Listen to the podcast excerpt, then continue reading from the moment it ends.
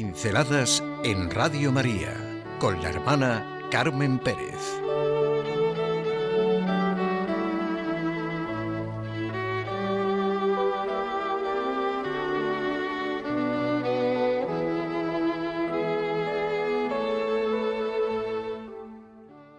Los sacramentos. Habéis hecho un mercado. En este tiempo tan pleno de vivir la resurrección y la redención de Cristo, vamos a sentir los sacramentos. El Señor Jesús también en nuestra vida personal nos acompaña con los sacramentos. El sacramento no es un rito mágico, es un encuentro con Jesucristo. Nos encontramos con el Señor. Es Él el que está a nuestro lado y nos acompaña. Estas palabras tan directas del Papa Francisco tienen que ser nuestro alimento diario y a la luz de cómo Jesucristo quiso de manera concreta hacernos sensible su redención, su resurrección. El culto es una de las realidades esenciales en toda religión. Es el homenaje externo de respeto, adoración y amor que se tributa a Dios. Se expresa en un conjunto de ritos y ceremonias litúrgicas con las que se tributa este homenaje. El templo es el lugar por excelencia del culto porque es la expresión de la relación de Dios con el hombre. Se considera como lugar sagrado y punto de contacto. Para los cristianos es clarísimo que todo culto está dirigido y centrado en Dios Padre, por medio de Jesucristo.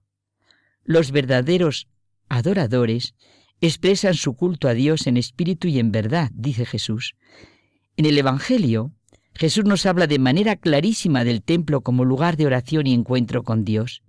Llegan a Jerusalén y entrando en el templo, comenzó a echar fuera a los que vendían y a los que compraban en el templo, volcó las mesas de los cambistas y los puestos de los vendedores de palomas y no permitía que nadie transportase cosas por el templo. Y les enseñaba diciéndoles, ¿no está escrito? Mi casa será llamada casa de oración para todas las gentes. Pero vosotros la tenéis hecha una cueva de bandidos. No era nuevo el espectáculo para Jesús. Este era el momento de hacer sentir que el templo es casa de oración.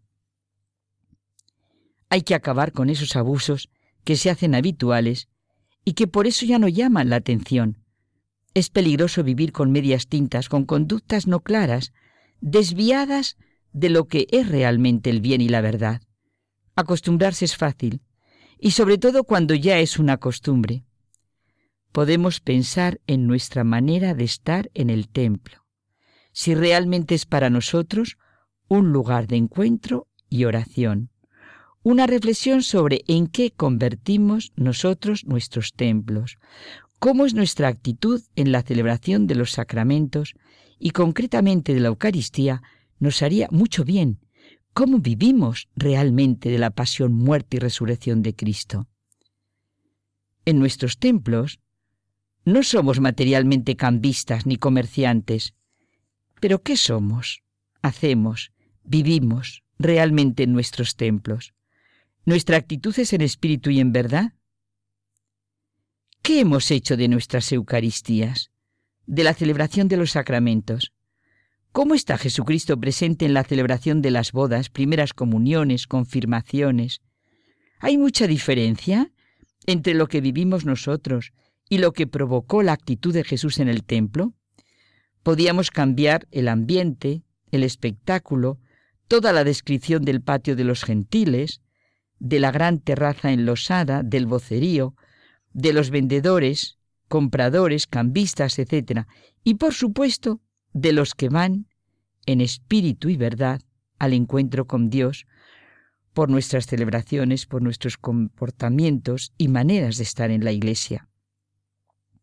Quizá lo peor es que ni siquiera somos conscientes de su presencia. Dios se hace presente en los acontecimientos que Él mismo determinó por medio de Jesucristo. Dios nos marca con su sello. Su sello es un acontecimiento, un gesto constatable en nuestra historia personal, el sacramento. Los sacramentos, frutos del sacrificio redentor de Jesús en la cruz, son el gesto por medio del cual Cristo aferra nuestro ser y lo cambia dándole una forma distinta. Nos hace resucitar con Él. A través de los sacramentos, el sí que es Cristo nos envuelve en su profundidad. En los sacramentos se hace poderoso el sentimiento de su venida y la vida se transforma por lo que sucede, por el acontecimiento que vivimos, dice Luigi Giussani. Los sacramentos de la iniciación cristiana, bautismo, confirmación, Eucaristía, sacramentos de la curación, penitencia y reconciliación, unción de los enfermos y sacramentos al servicio de la comunión y de la misión, orden y matrimonio, todos corresponden a momentos importantes de la vida cristiana y están orientados a la Eucaristía como a su fin específico, lo dice el Catecismo de la Iglesia Católica. ¿Qué podemos comunicar de la celebración de los sacramentos, de nuestra participación en la Eucaristía, de nuestras comuniones, de nuestra vivencia del sacramento de la confirmación, del matrimonio, de la penitencia y la reconciliación? ¿Qué podemos comunicar y expresar de nuestra vivencia del culto divino, de nuestra adoración, de la expresión de nuestra relación con Dios? Hay espacios y tiempos en mi vida donde se realiza mi encuentro con Dios.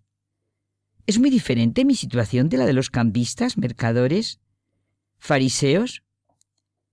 Las personas que están en búsqueda y tienen sus interrogantes, ¿pueden vislumbrar algo en nuestras celebraciones? ¿Cómo se va a saber lo que realmente es el culto a Dios en espíritu y en verdad si no se vive, si no se ve? Adorar a Dios es una manera de expresar la verdad, nunca gastada, inagotable, y que se desarrolla profundamente. La adoración es buena porque fundamenta la dignidad del hombre que proviene de su verdad. Y cuando el hombre se inclina ante Dios, está en la verdad y en la libertad. El acto de adoración tiene algo de infinitamente auténtico, bienhechor, constructivo. Tiene algo que da la salud. En el interior del hombre está el fervor, la intimidad, la profundidad, la energía creadora, la pureza de corazón, la bondad. Mi casa será llamada casa de oración, de verdad, de vida, pero vosotros la habéis hecho. ¿Yo de qué la he hecho?